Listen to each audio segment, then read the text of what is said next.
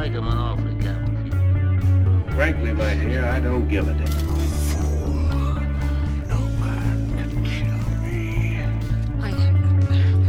It is your destiny. You had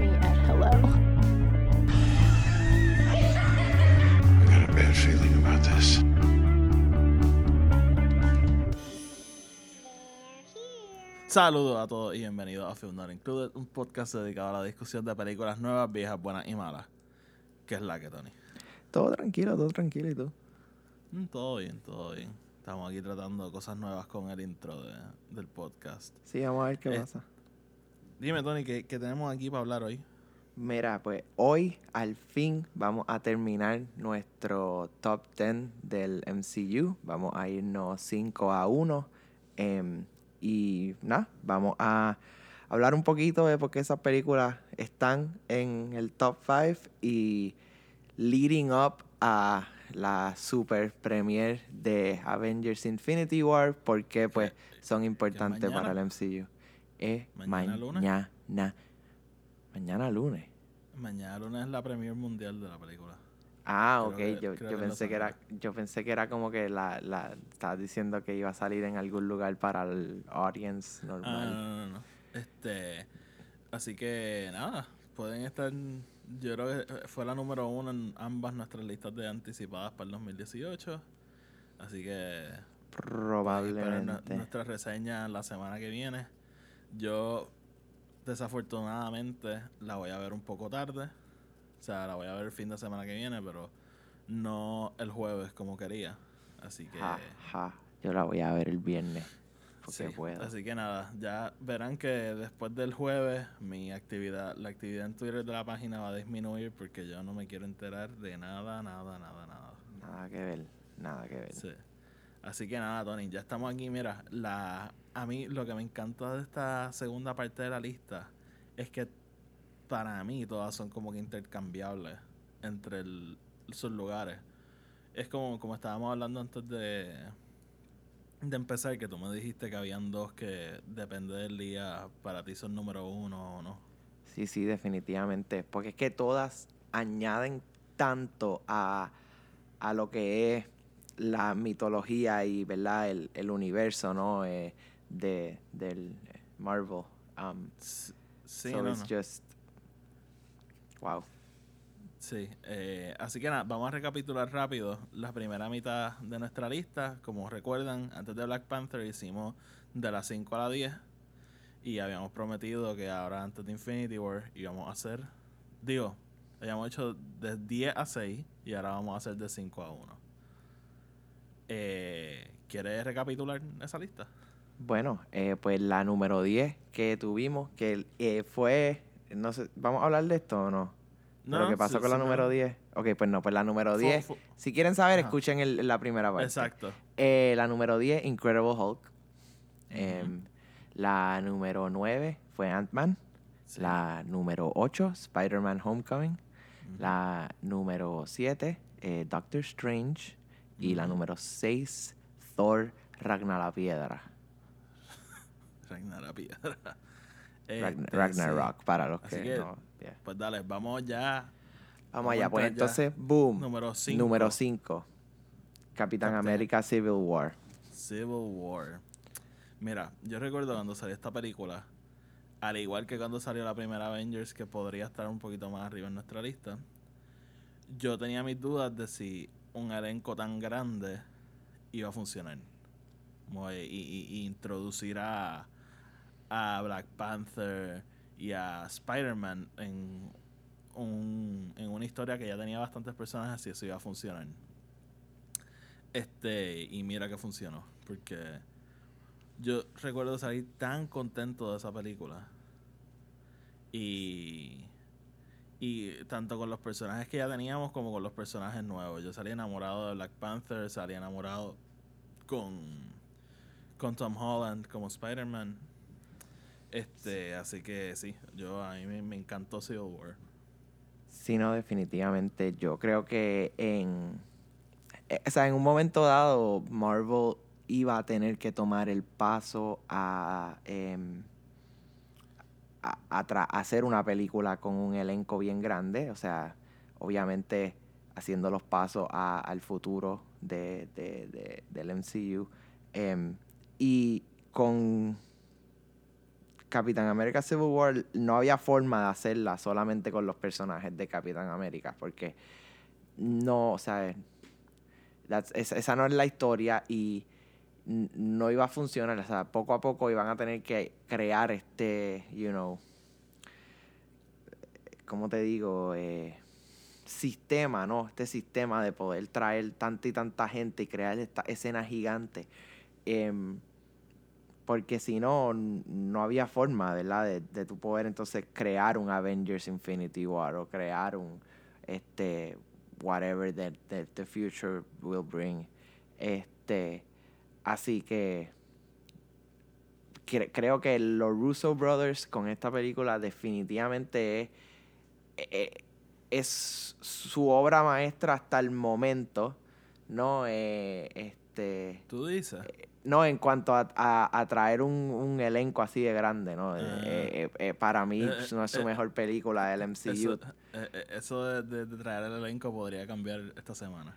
No, no, definitivamente, por eso, por eso. Así que, em, nada, tremendos directores, tremendo equipo, eh, ¿sabes? tremendas escenas de acción, em, unos diálogos súper interesantes, eh, bien, bien, ¿cómo te digo? Bien profundos para hacer una película de Sí. comic book, ¿tú me entiendes? Sí. Y Eh. a, a- a mí, a mí lo que me encanta es que el debate no es, no es blanco y negro. O sea, realmente yo, yo escucho a mucha gente que, que me dice, ah, durante la película yo cambiaba entre Team Cap y Team Iron Man. Yo, en mi caso, siempre fui bastante Team Iron Man. Pero, pero ajá, o sea, la- realmente los argumentos están y, y yo creo que ambos tienen algo de razón. No, sí, definitivamente. Yo, por lo menos por mi parte, siempre pude verlo un poquito semi-neutral, ¿no? Yo podía entender partes de Capitán América como podía entender partes de Iron Man.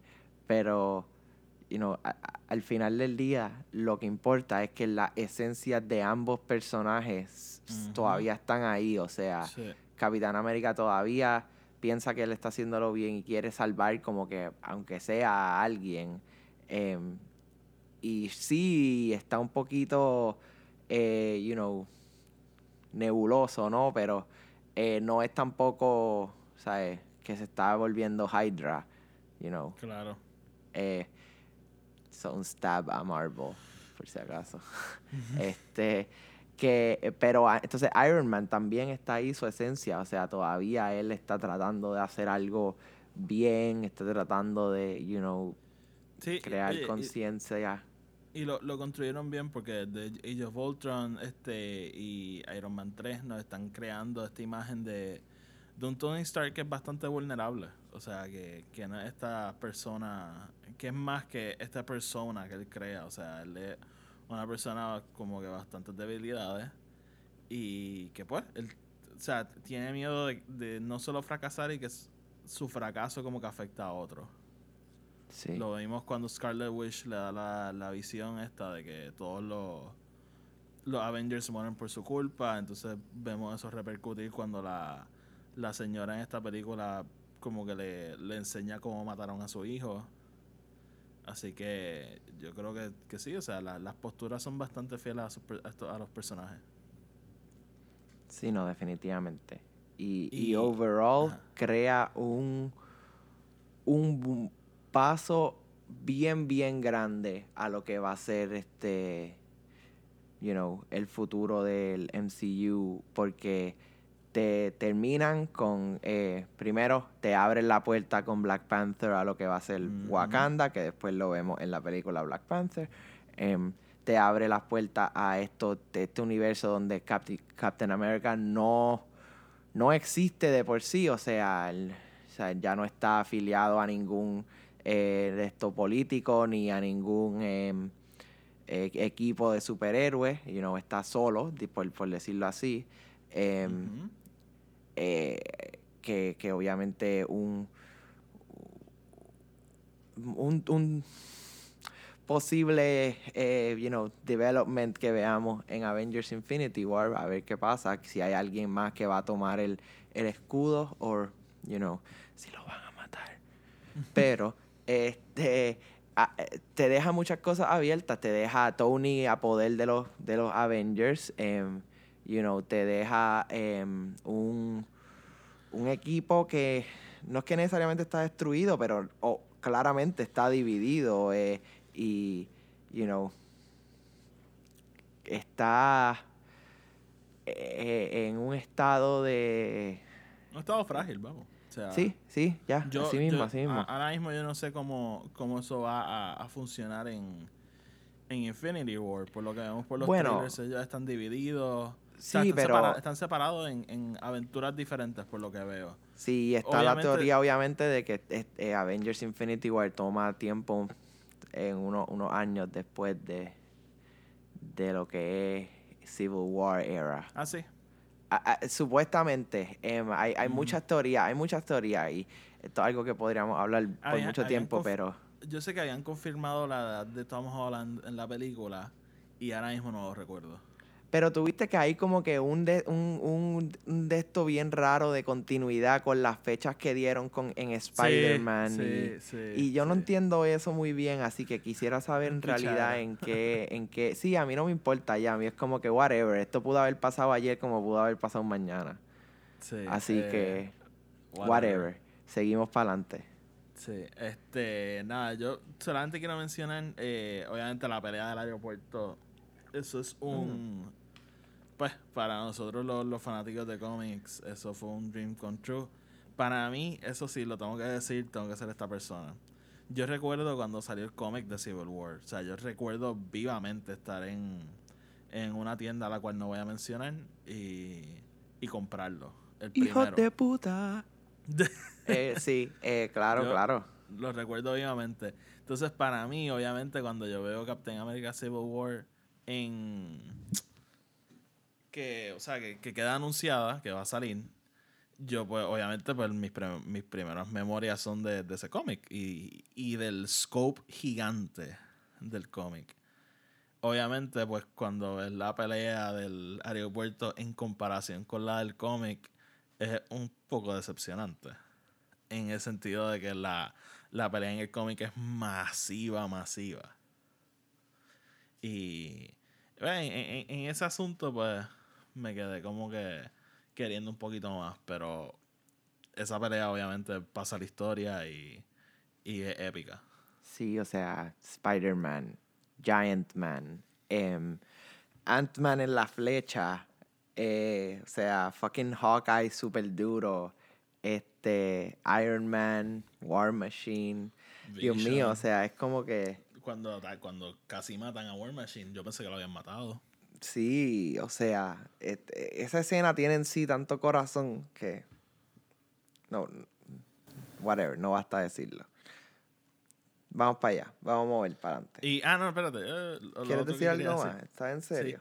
Sí, sí. Este, que a mí la pelea que más me gusta es la de Tony Stark con Cap y Winter Soldier. Bueno, coño, eso es obvio. Porque yo, cuando yo estaba viendo la pelea del aeropuerto, tú obviamente te das cuenta que ellos no están muy en serio tampoco. Que, Sí, no, ellos todavía están tratando de, Eh, de parar sí, esto y como que no. y- Yeah. Y eso. Pulling la pelea, punches. la pelea de la, de la base esta es como que, ok, todo el mundo está bien encojonado y esto puede acabar bien mal. Y yo no sabía que iba a pasar personalmente. Yo tampoco. Sí. Nada, seguimos. ¿Cuál es nuestra número 4? ¿Cuál es nuestra número 4? Iron Man. Iron Man. Pam, pam, pam, pam, pam.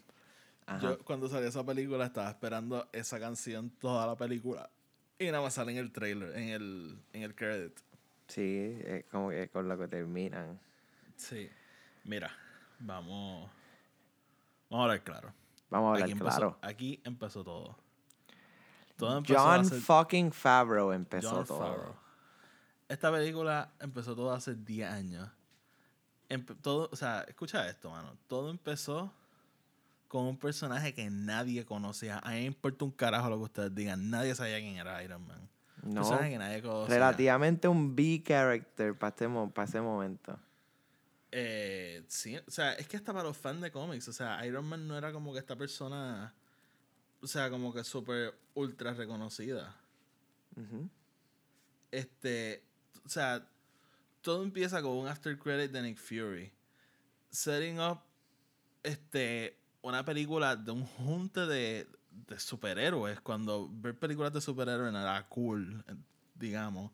En una película de Iron Man, un personaje que nadie sabía quién era, prota- protagonizado por Robert Downey Jr., un actor con el que nadie quería trabajar en ese momento. Sí. O sea, what are the fucking odds? Pero además de eso, esa película en sí, Iron Man, llevaba en lo que, you know, en el, en, in the biz, ya, llaman development hell for years, o sea, desde el 90, desde el nove- o sea, cuando fue ese momento donde Marvel le vendió los derechos a, a quien sea que tenía chavos para poder su- subsistir su negocio de hacer cómics, porque en ese momento los cómics estaban muriéndose, eh, le- le- todo el mundo básicamente en Hollywood tenía distintos derechos y en ese momento, en los 90, lo tenía Universal. Universal iba a hacer una, después no, se lo dieron a Fox. Fox iba a hacer una. No, no la van a hacer. Se lo siguieron pasando entre sí. O sea, hubo un momento dado, que fue en, en mi parte favorita, Quentin Tarantino en un momento dado estuvo hablando con gente para escribir y dirigir una película de Iron Man. Que eso para Sí. mí, sí, eso para mí hubiese sido como que, you know, what the fuck. Pero, o sea, eh, se fue pasando. Fox se lo vendió a New Line, New Line se lo vendió a yo no sé quién carajo, whatever. Le volvió a llegar hasta a, a, a Marvel, obviamente. Y nada, o sea, en el 2005 empezaron a bregar, empezaron a buscar gente. Llega John Favreau, 2016 empezamos a hacer pre-production. Y ahí es que él empieza a, a decir como que, you know, él quería buscar a alguien que realmente pudiese embody quién es este Tony Stark. Y la única persona que lo podía hacer era fucking Robert Downey Jr. O sea, Robert Downey Jr. básicamente eh, destruyó su reputación en Hollywood por estar haciendo un montón de droga y un montón de loquera y un montón de cosas, pero hizo un semi-comeback porque, you know, he was sober, no hacía nada y, you know, empezó a hacer otra vez películas y cosas y este role básicamente lo volvió a traer al estrellato. ¿Por qué? Porque Tony Stark es, eh, es Robert Downey Jr., ¿tú me entiendes? Sí, no, o sea, eh, eh, no para mí no es intercambiable. Para mí este es el único que no puede ser como que recasted. Definitivamente, porque por eso es que no lo pueden matar en fucking Infinity War, cabrón. ¿Quién carajo se creen? Este, yo, mano, o sea, eh, eh, esta película realmente lo cambió todo. Sí, definitivamente. Eh, y salió el mismo año que, de hecho, que, que Dark Knight. Eh, dos películas bien 2008. diferentes. 2008. Este, y, o sea, como, como estabas diciendo, o sea, nadie quería trabajar con Robert Downey Jr. Y, no, y, o sea, mano, es, es curioso porque en ese momento esta película construyó como que lo que ahora conocemos como normal y, o sea, una película de superhéroes con Robert Downey Jr., con Avengers, o sea, pero en ese momento todo esto era como que alien, o sea, sí. eh, realmente, o sea, esta película fue un riesgo, vamos. Un montón, y no solo eso, o sea, ellos empezaron a grabar, el guion no estaba escrito, la mayoría de las escenas de diálogo fueron súper improvisadas, lo más que estaba escrito eran las partes de acción y las partes de, you know, cuando lo capturan y todo eso, pero el diálogo fue mayormente improvisado. Este, por eso es que si tú te das cuenta, hay muchas partes que lo- algunos actores están como que medio, eh, what the fuck, Ma- mayormente Gwyneth Paltrow y Terrence Howard. Este, pero sí, o sea, em, you know, to- toda esa escena del final, del, no del final, del principio, cuando él llega eh, con el sándwich, con el hamburger y le dice a todo el mundo, ah, siéntense, vamos a sentarnos en el piso, whatever. Como que Esa, toda esa parte improvisada, toda esa parte, nadie sabía que iba a hacer eso. Eso para mí es de mi, de mi escena favorita. Por eso, película. como que, y él, o sea, él, o sea, nadie sabía que él iba a hacer eso y él decidió hacerlo y salió, lo grabaron y whatever. Sí, sí, sí. Eh, no, este. Y esta película nos presenta a Nick Fury al final. Este. que- yo no sé si tú sabes. ¿Qué es lo que dice Nick Fury? Nick Fury le dice algo como que I'm putting together a team, este, qué sé yo qué, este, oh, el prim no, le dice como que you, you just became part of a universe a lot bigger than you think, una cosa así, este, Ajá. y, ok, espérate, porque lo voy a buscar. Él, él menciona. Cállate, cállate, cállate, cállate, cállate, busques, no lo cállate, no lo voy a buscar. ¿por qué? ¿Por qué? ¿Por qué? Tú no me puedes hacer eso, cabrón, ¿quién tú te crees? Lo que quiero decir es que por mucho tiempo se, se hablaba de que Nick Fury menciona el Avengers Initiative. No, Pero él dice el Avenger Initiative. Como que uno solo.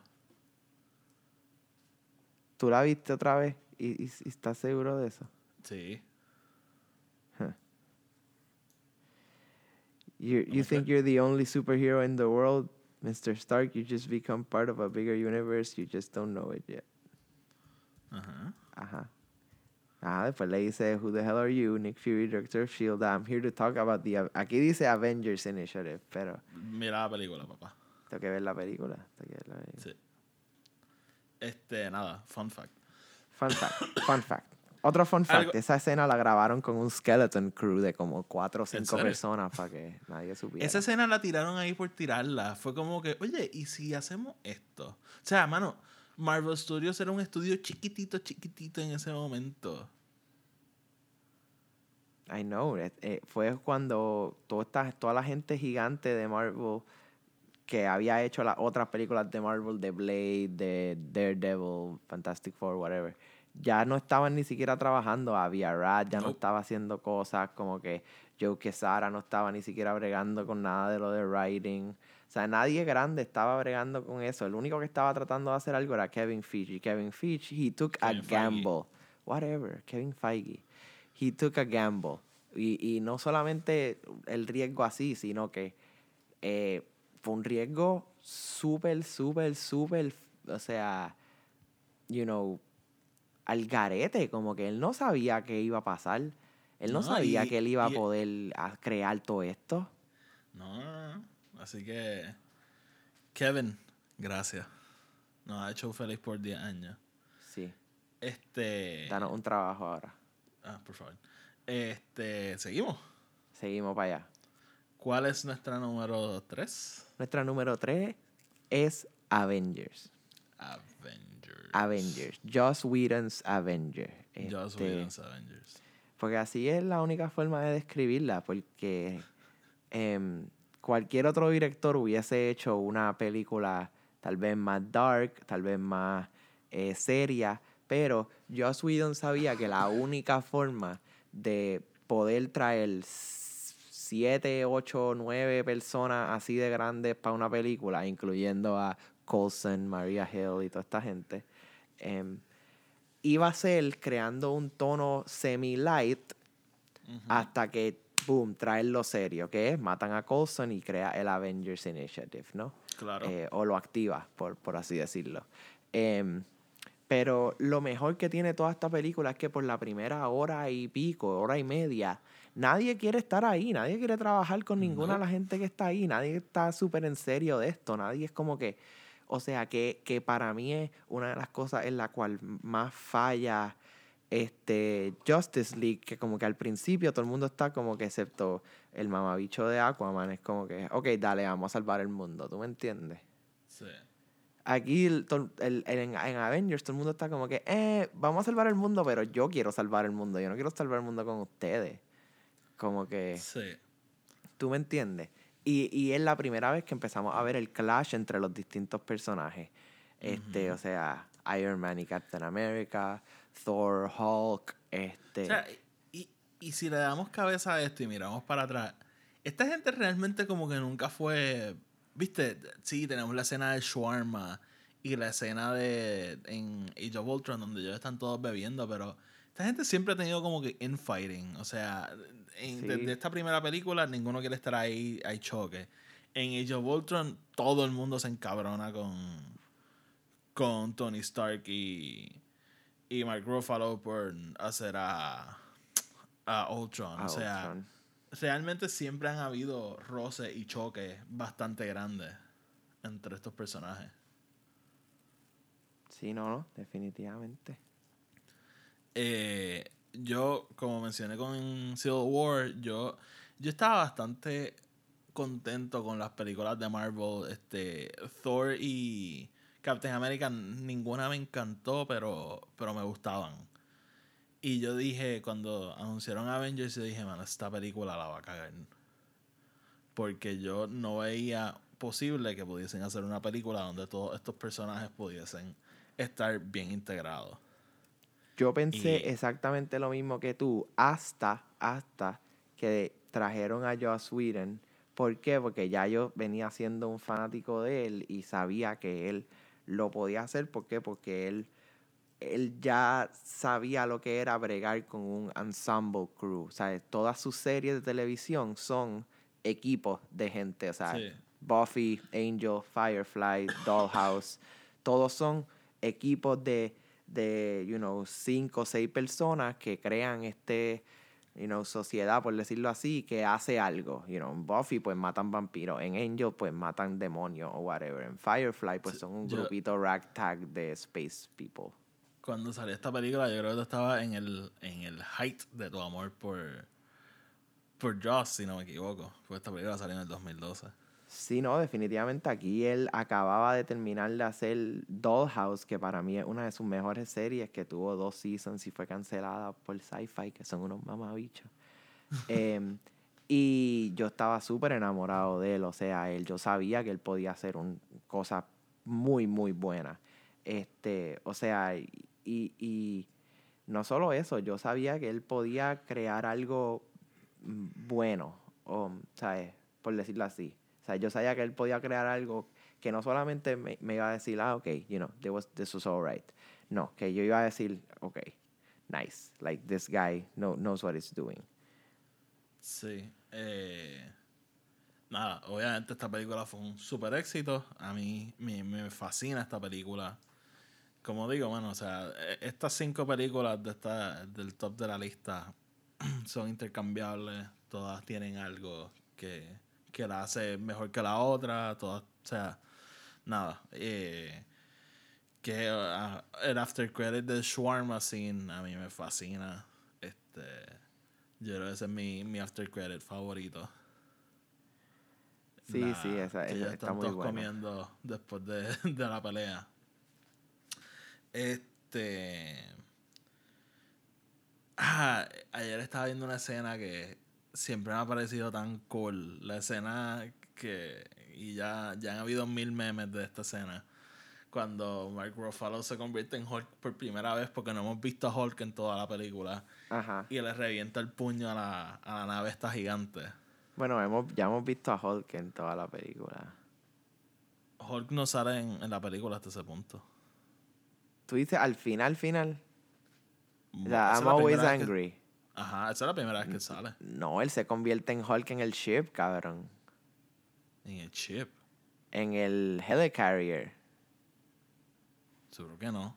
Cabrón, claro que sí, sí, sí, que se cae al piso con Natasha y se convierte en el Hulk y empieza a correr por ahí, pelea con Thor por primera vez, después brinca al avión y cae del avión, ¿sabes? Cae, de la, ¿sabes? cae del jet, ¿no te acuerdas? Cae del, al piso como el Hulk.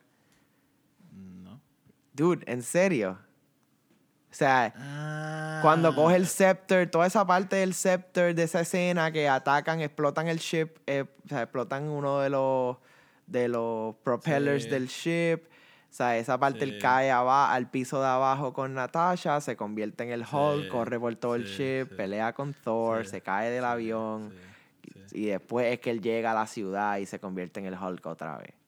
Pero es Ah, la primera vez que vemos al Hulk pelear con el equipo, Sí, sí. no contra ellos. Sí, sorry, madre mía. Yo Tranquilo, perdón por corregirte. Sí, ese tipo Pero, pero, pero estaban mal. Sí, sorry. Este, pero nada, esa, esa escena sigue siendo bien badass. Sí, sí, no, definitivamente, sigue siendo espectacular. Él, eh, es la primera vez que vemos su secreto, ¿no? De cómo él está tan y tan relax y tan y tan cool. Sí. Pero eso no contradice el, el Rampage en el avión.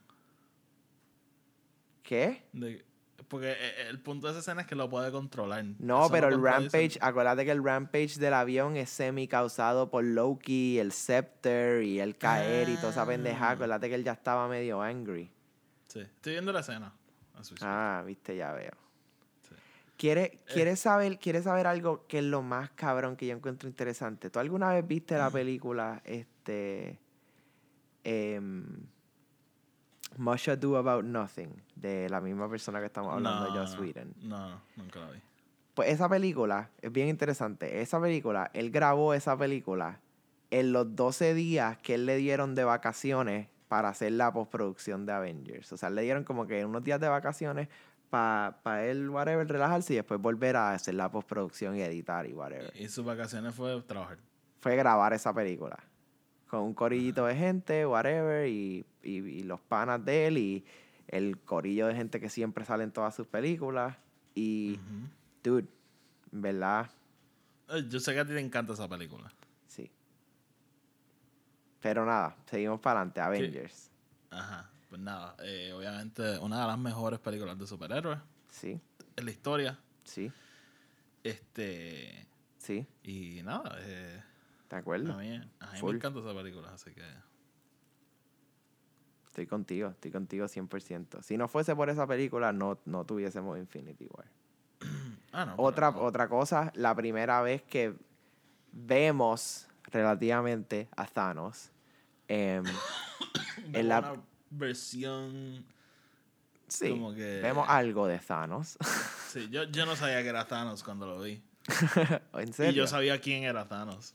Ah, wow, yo sabía que era Thanos. Sabía Sí. que era un Thanos, pero. Maybe hay muchos Yo- Thanos. De hecho, Este, es que la cara de él es roja en esa película. So, cuando yo lo vi, yo pensé que. Ay, que, que Red Skull había sobrevivido y, y que será él. No, no, no, no. Because. Ya sé, yo sé que no. Yeah, no. Em, Pero, pero. coño, o sea, no se parece a Thanos. No, no se parece a, a Thanos, en realidad. Te lo voy a dar, Eh, te lo voy a dar. No se parece a Thanos. Sí. Este, ¿algo más? Eh, yo estoy chilling con esa. ¿Y tú? Pues, no, estoy bien. Seguimos para adelante. Vamos a seguir. La número dos. Que quiero. bueno, es mi favorita. Yo lo voy a decir. Tu favorita de este, todas. De todas. De Eh, todo. Wow. De Guardians of the Galaxy. Guardians de la Galaxia. Ok, di- dime, ¿me puedes decir un momentito por qué es tu favorita?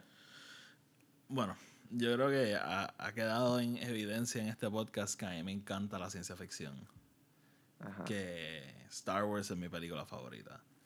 Y Guardians of the Galaxy, para mí, o sea, esta, again, igual que, que con Iron Man, la gente puede alegar lo que quieran. Nadie, nadie sabía quiénes eran los Guardians of the Galaxy. Y yo fui a ver esa película. Yo por mi lado nunca había leído los cómics de, de ellos. Este. Y yo fui a ver esa película porque era parte del universo, o sea, y pues había que verla. Yo no tenía ningún tipo de expectativa o emoción por esta película. Los trailers no habían hecho nada por mí, o sea, yo la fui a ver por verla. Y, y para mí, yo creo que ha sido la sorpresa más grande que yo he tenido en el cine. Mira, yo, yo siento algo parecido a lo, a lo que tú sientes, pero, pero habían dos cosas que a mí me hicieron sentir que la película iba a ser buena. Uno, ya yo era fan de la serie Parks and Recreation, donde sale Chris Pratt, y, y conociendo el personaje de Star-Lord, por lo menos lo que estaban haciendo en ese momento en los cómics con el personaje de Star-Lord, que era tratar, tratando de darle un semi-comedic side a pesar de ser serio, cuando tenía que ser serio, eh, yo dije, mano, esto pudiese ser un- una buena, como que un- un- una buena opción, ¿no? Y. poco antes de la, que saliera la película salió el, el- el soundtrack. Y para mí la música a veces me hace una película, ¿no? Y eh, yo, mi, mi, mi duda más grande de la película en sí era James Gunn. Yo sabía quién era James Gunn. em, Claro. Pues él, él era un director conocido, un escritor conocido, eh, eh, había hecho cosas ya, eh, you know, buenas y malas, em, como Scooby-Doo, que él la escribió. Eh, es una de las cosas más cabronas que yo encuentro. Eh, El problema pero- de James Gunn es que Ajá. James Gunn para mí es una caja de Pandora.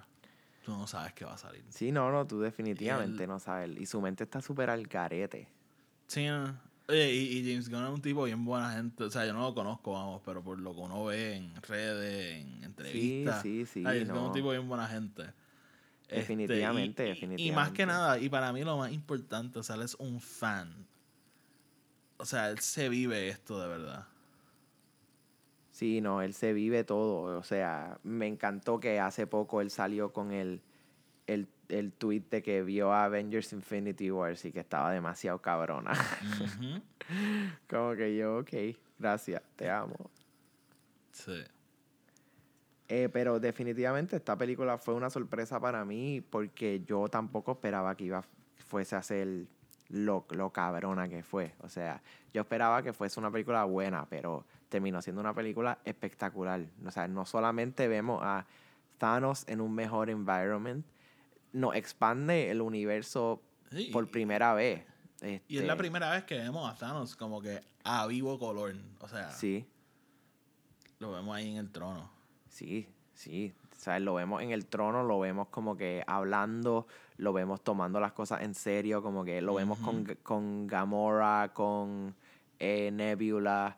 eh, sea, eh, otra cosa, nos expanden el universo tanto que al fin nos empiezan a traer todos estos personajes que son extras, eh, pero importan para el, el futuro, ¿no? O sea, para lo que sería el- la... eh, em,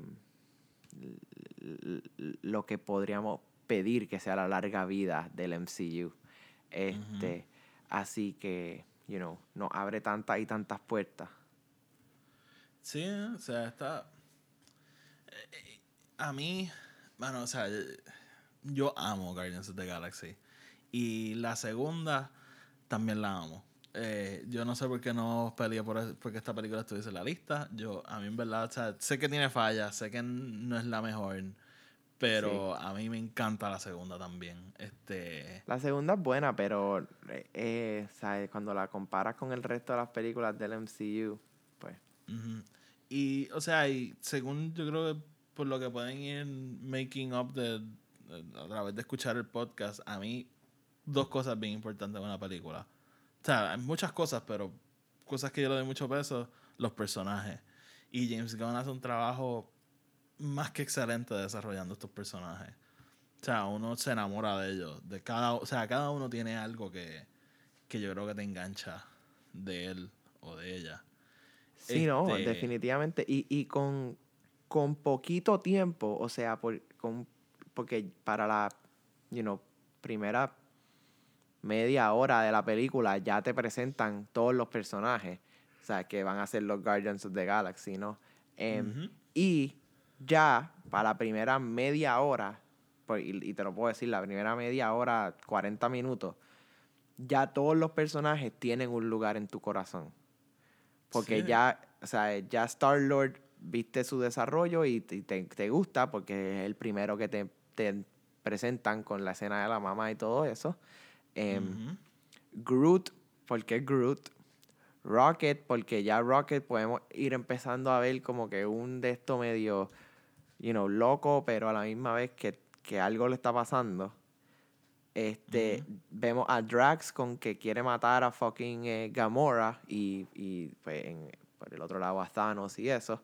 Em, y vemos a Gamora que está tratando de get away from Thanos. Este, o sea, todo eso pasa en los primeros 40 minutos de la película y ya tú dices como que wow, ok, like this is this is a team Sí, waiting no, to y, happen. y obviamente, pues lo, lo que tú mencionaste al principio, que para mí fue bien importante, es la música. O sea, yo amo el soundtrack de las dos películas. Y es mi soundtrack de trabajar, fun fact. Yo siempre trabajo escuchando Awesome Mix Volume 1 y 2.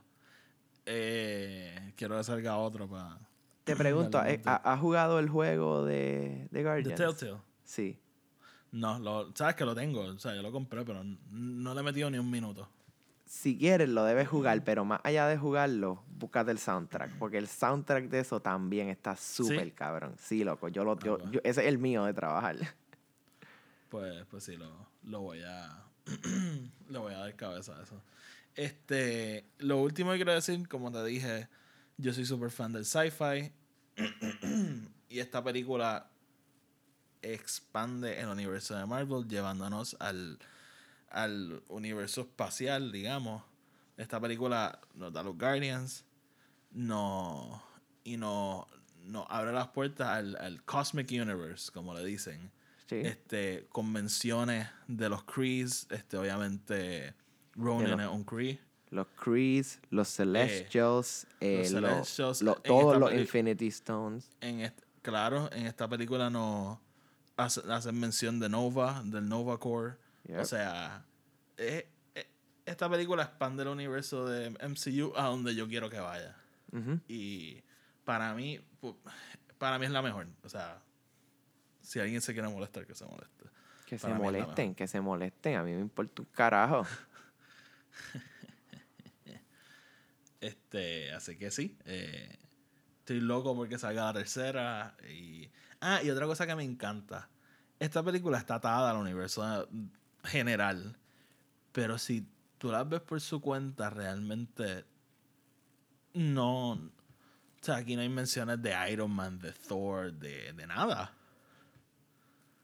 Es realmente bastante standalone. Sí.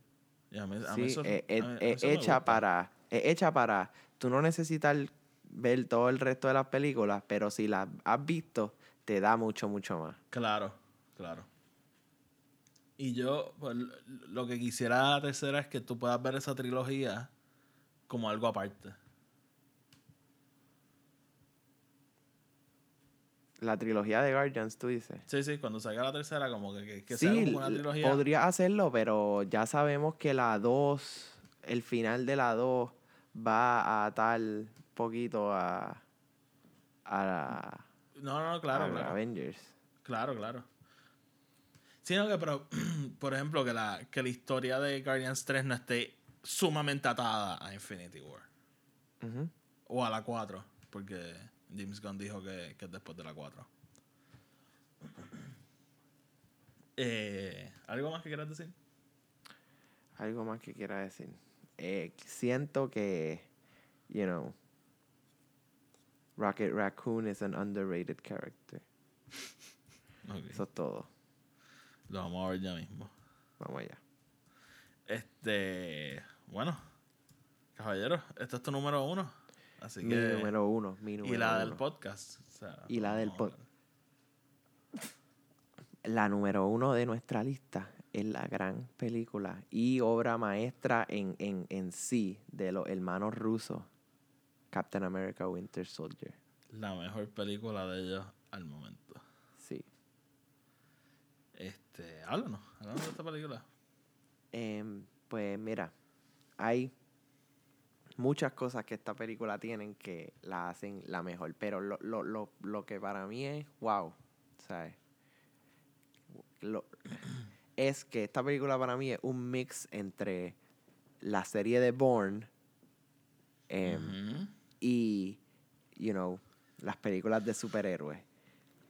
Es una Sí. película de espionaje, de political thriller, em, o sea, es mi- mitad episodio de West Wing y mitad episodio de 24. ¿Tú me entiendes? Es como que tiene, tiene todo, tiene todas las cosas que a mí me gustan. Em, Sí. empezando con, con ese, ese portrayal de él corriendo, como que pasándole a este cabrón todas las veces, em, Anthony Mackie, Sí. on, on your, on your left, sí. on your left, como que it's just like so honest. Y después él como que, tú pensarías que that's just like a takeaway scene, como que, ah, después vamos a ver otra cosa, pero no, él después va y lo saluda y le dice, hey, ¿cómo está? Whatever. Yo soy Steve Rogers y me encanta el, el comeback de Anthony Mackie, como que, oh, no shit, I know. Obviamente, Obviamente, cabrón. Este, oh, you, you, you, just, you just run another one? You just do another one? Este, em, pero me encanta esa parte de la lista que él está escribiendo de las cosas que tiene que Sí. ver. Y ahí vemos Em, un, un, un, un shout out a, a Star Wars. Sí, sí. Y, y Star Trek. Y Star Trek, Em, sí. Pero nada, o sea, es como que una super... Usualmente las películas de superhéroes tú piensas que tienen que empezar con un bang para para como que traerte, ¿no? Para como que atraerte y, y quedarte ahí. Pero eso no, no es verdad, eso no es verdad. O sea, esta película no empieza con explosiones ni nada. O sea, No, o sea, eh, es más. ¿Cómo te- o sea, e- e- esto es más un spy thriller de lo que es una película de superhéroes. sí, no, definitivamente. Y, Yo. Ajá, ajá, no, no, sí, sí. yo. carajo. Wow. Yo lo que. re- sí, ¿no? Yo lo, lo que sí quiero darle al agua a esta película es que esta fue la primera película que, o sea, que, que cuando yo salí, yo sabía que no solo había, no solo había visto algo especial, había visto algo diferente. Y, y la realidad, o sea, esta película rompe con, con el esquema de lo que es una película de, del MCU, de superhéroes. O sea, como si, si Guardians of the Galaxy es una película de, de ciencia ficción, esto es una película de, de espionaje. Sí, sí, sí. Tanto como un Bourne, como un James Bond, o sea, es, es eso. Claramente. Y lo único, lo único, el único storyline que podían hacer para la secuela era Winter Soldier, porque, you know, no, no hay una historia más contemporánea que res- pueda resonar más con los fans. Este, y la selección de los Russo Brothers como los directores, o sea, gente que sabemos que pueden bregar con un cast grande y que pueden crear cosas, you know, em, cinemática. O sea, ellos vi- vienen de relativamente haber acabado este eh, de hacer todo su negocio con community que lo que les da el trabajo a ellos fue yo no sé si tú ves la serie Community pero Community tiene unos episodios súper súper especiales que son fuera de su formato regular. Es decir ellos tienen episodios que son parodias de otras cosas. Eh, como que tienen unos finales que son mis finales favoritos que son parodias de las películas westerns de este A Fistful of Dollars y The Good, The Bad and The Ugly. Y son con estos tipos tirando, como que peleando con paintballs. Y, Ay, a, mí, a mí me encanta ese episodio. y son, son unos formatos súper cinemáticos para una serie de Sí, televisión que realmente un sitcom que tú pensarías son tres cámaras en un estudio y ya, pero no, ellos decidieron vamos a hacer esto como si fuese una película. Y eh, eso realmente, o sea, es, es básicamente lo que les dio el trabajo para hacer este em, Winter Soldier. Y para hacer su primera entrada al universo de Marvel. pff, wow. Sí, eh, me, me encanta que menciones ese episodio de los paintballs. ¿Es uno o son varios episodios? son bueno, que paint- el paintball es un recurring theme en la serie, pero ah, sí. esos episodios son dos. Eh, y después vienen otros que creo que son themed. Son, son themed de otra cosa, pero ah, hay unos que son como de Law and Order, hay otros que son como que de, de otra serie de televisión así bien al garete. em, eh, y No, pues. son muy buenos todos. Pues mi, mi, mi papá es que es bien fan de, de Community. Y yo recuerdo ver con él los episodios estos de Paintball, pero no, no sabía que eran varios. Sí, Para- tiene- de- deberías ver la serie en algún momento si tienes tiempo. Ah, y. Hulu. Sí, tengo Hulu. Este. Winter Soldier. Eh, esta película de. a mí, si, si tú te fijas, mano, el, el universo de. El MCU va bastante atado a Captain America y, y él y su personaje. Y para mí lo más interesante es. mi problema con Captain America es el mismo problema que yo tengo con Superman. Son personajes que son este, indiscutiblemente buenos Siempre tienen buenas intenciones. Ellos representan algo más que ellos, o sea, y eso para mí es un poco aburrido, o sea, a mí me gustan los personajes con fallas, con, con debilidades, y cuando un personaje así tan perfecto, digamos, para mí es un poco aburrido. ¿Qué pasa? Esta película yo creo que reconoce eso un poco y lo que hacen es destruir, no, no destruyen al personaje, destruyen lo que el personaje como que representa. Sí, sí. El, eh, este Captain America lo que quiere pues representa a Shield y, eso y, y esto deconstruye ese, esa imagen de Shield, o sea, ah, Shield está infiltrado por Hydra desde hace tiempo y básicamente pues dejan al personaje pensando pues, que, que yo represento, porque yo estoy luchando. Sí, y, y más allá, es el, primer paso a lo que después va a ser Civil War, Claro. Avengers Infinity War y todo eso. Otra cosa que yo quisiera mencionar, que algo que tú no, no sabes, bueno, sabes, pero no lo, lo ves, es que para este momento, antes de que saliera esta película, fue cuando eh, salió por primera vez la, la serie de eh, Agents of Shield. Em, Ajá. y yo cuando yo empecé a ver la serie y me gustó los primeros episodios, pero se empezó a poner relativamente eh, lenta y mala, eh. ¿verdad? Y yo dije, mano, esta serie es una mierda, pero whatever, la voy a seguir viendo porque pues es Marvel y lo tengo que hacer. Eh, Porque yo soy así. Claro.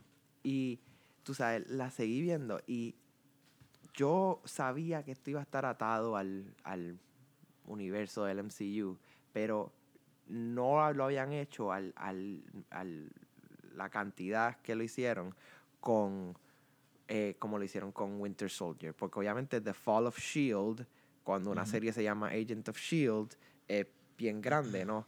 Y Claro. o sea, esos últimos seis, siete episodios de la, del season que, que tienen que ver con todo eso son los mejores que yo he visto en televisión in like a while. O sea, son tan y tan buenos, mano. Y el hecho de que lo pudieron atar tan y tan directamente a la película es lo que lo hace más brutal. Em, porque tú ves todas las repercusiones de la película en la serie. Este, entonces, ves, empieza a ver este eh, lo que también va a ser el, em, el lo que va a traer la Avengers Age of Ultron, o sea que es Hydra experimentando con, Con, Sí. con cosas, ¿no? Este, con cosas fuera de su poder, ¿no? Sí, sí, con gente, vamos. Sí. Eh, Y mencionan a Stephen Strange por primera vez. Sí. Fuck, ¿cuándo es que lo Sí, me acuerdo de esto, ¿cuándo es? Ja- En- Jasper Sitwell, base. cuando, no, cuando, cuando están, cogen al tipo que lo tiran por el techo y sale Anthony Mackie y lo coge. ya, le ya. dice, le, le, le dice todo lo que va a hacer el, el Helicarrier. Sí, sí, wow, sí, se me había olvidado ese, ese hint. Y, again, eso fue algo que no mucha gente cogió en el cine. Y nosotros los fans lo... Rapidito. Yep, yep, rápido. Eh, ¿Qué más se puede decir, mano? O sea, como te dije, yo creo que estas cinco películas son intercambiables. Yo, mi favorita es la Guardians of the Galaxy, pero puedo ceder a que esta sea la mejor de, de nuestra lista. Realmente no... Sería muy difícil para mí irme en contra de eso. Porque ah, una película que a mí me gusta mucho. Y, y es curioso porque es un personaje que a mí no me encanta. Y, y pero yo siento que hicieron un trabajo más que excelente. Sí, no, creo que lo, lo pudieron hacer muy bien. O sea, el desarrollo del Winter Soldier en sí, Bucky Barnes, el desarrollo de Captain America, el desarrollo de Natasha Romanoff. O sea, también como, como relativamente te matan a, a Nick Fury. em, y, y todo esto de que ha- hay veces que, que te fuerzan lo- los villanos de las películas y no diciendo que esta película el villano es espectacular porque no los que lo son pero el villano de Alexander Pierce a mí me gusta muchísimo más de lo que me gusta el villano de decir Crossbones o, o decir este em, los Helicarriers en sí o el Winter Soldier como que Alexander Payne this eh, leader de Shield, que en verdad es Hydra, que como que esos tipos de cosas a mí me gustan. Sí, sí, obviamente. Eh, nada, ¿algo Ajá. más para No. añadir? ¿No? No. Vamos allá, dime, cuéntame, cuéntame. Bueno, ¿Qué vamos- pues, ¿Qué vamos a hacer? Tony, ya, estamos una semana. Estamos en la semana. La semana que viene pues vamos a tener obviamente la, la reseña, como Sí. siempre, mitad con spoilers, mitad sin, sin spoilers. Eh, yo honestamente no puedo esperar. Ya yo tengo mis taquillas, Uy, yo también. eh, así que estaremos hablando. Yo antes de irnos quería mencionar, ¿tú te fijaste la, la camisa que te mandé que decía The First 10 Years, los primeros 10 años? Ajá. A mí eso me da la impresión como que ellos están diciéndonos, ah, esto está empezando todavía. Sí, yo creo que eso es definitivamente lo que ellos están diciendo. Sí, así que hay que ver. Ahí. ¿Alguna, al- algo que quieras decir de Infinity War antes de irnos? Esta es la última vez que vamos a hablar de esto antes de verla. Quiero, es, que, eh, quiero decir una cosa y preguntarte otra. Uno es Dime. como que, wow, no puedo esperar, quiero verla y espero que, que no se muera mucha gente. Y dos, te pregunto, tú, eh, para ti esta va a ser la última película de la fase 3, ¿no? Eh, ¿Sabes que Yo creo que no. ¿O es la primera película de la fase 4? Pues fíjate, no, yo creo que es la última de la 3 y Avengers 4. ah, no, bueno, yo creo que es la última de la 3. Porque ahora mismo llevamos un montón de películas en la fase 3, como que, like, más de lo normal para una fase Sí. del MCU. Sí, sí. O sea, tenemos ya seis películas, cuando usualmente eso es lo que es una fase, seis películas. Sí. Sí, no, yo. Yo creo que pues entonces este es el final de la 3. Hmm. Y Ant-Man sale ya mismo también. Por eso que Ant-Man sale poquito a- después. Captain arranca la Marvel cuatro. vi- Pues, pues yo no sé, porque sabemos ya de por sí que Ant-Man es, es poquito después de Civil War. Así que si Infinity War es un time jump, pues no sé.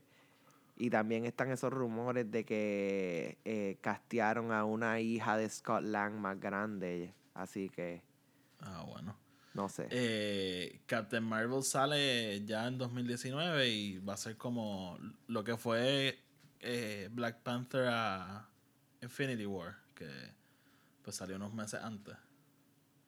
Como dos sí, estaba, meses va, antes. va a salir, si no me equivoco, marzo está para salir. sí. Y entonces en mayo que va a salir Avengers 4, ¿no?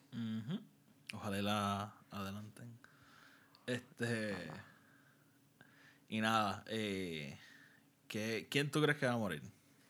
¿Tú crees que va a morir alguien? ¿O tú piensas que, que esto todo ha sido especulación? y Pues en realidad no sé qué decirte. Yo obviamente no quiero que alguien se muera. Ujú. Pero entiendo que si alguien se muere, pues hermano, alguien se muere, ¿tú me entiendes? Siento que si alguien se va a morir, se va a morir o Iron Man o Capitán América. O Capitán América. Yo digo que Loki va a morir bien al principio de la película. Yo creo que mucha gente va a morir bien al principio de la película. Lo que yo creo que los van a traer para atrás. Porque todo el concepto de lo que es el Infinity Gauntlet, por lo menos en los cómics, Ajá. es que. O sea, el storyline en los cómics es que él mata a la mitad del universo, básicamente, Claro, usando el. Infinity Gauntlet. Con el. Y eso incluye la mitad de los superhéroes. Em. Así que, you know, mucha gente pudiese estar muriendo, no al principio de la película, pero él, en la película en sí, porque él no tiene todos los, Sí. los, los de estos. Pero, pero, no se mueran, ¿por qué? ¿Por qué Es que es lo que yo te digo, mano. O sea, el, el, el universo de, del MCU se va a poner más grande ahora con la compra de Fox. Y para mí sería como una pena que Captain America y Iron Man que, y Thor, que empezaron esto, no van a estar ahí para verlo. No sé. Eso no me. No me encanta. Bueno, no sé, maybe traen a Natalie Portman a hacer Thor. Ah. posible. Mm. no Vamos a ver qué hacen. Hay que ver qué hacen. Bueno, Corillo, los queremos mucho. Gracias por escucharnos. Espero que les guste la película y. Oti, ¿quieres decirlo? No, eso estuvo yo, Tony. No, dale, chico, pero no, no podemos todos ser así No. egoístas. Pues dale. Nos vemos mañana, Corillo. Make him an offer. Frankly, my dear, I don't give a damn.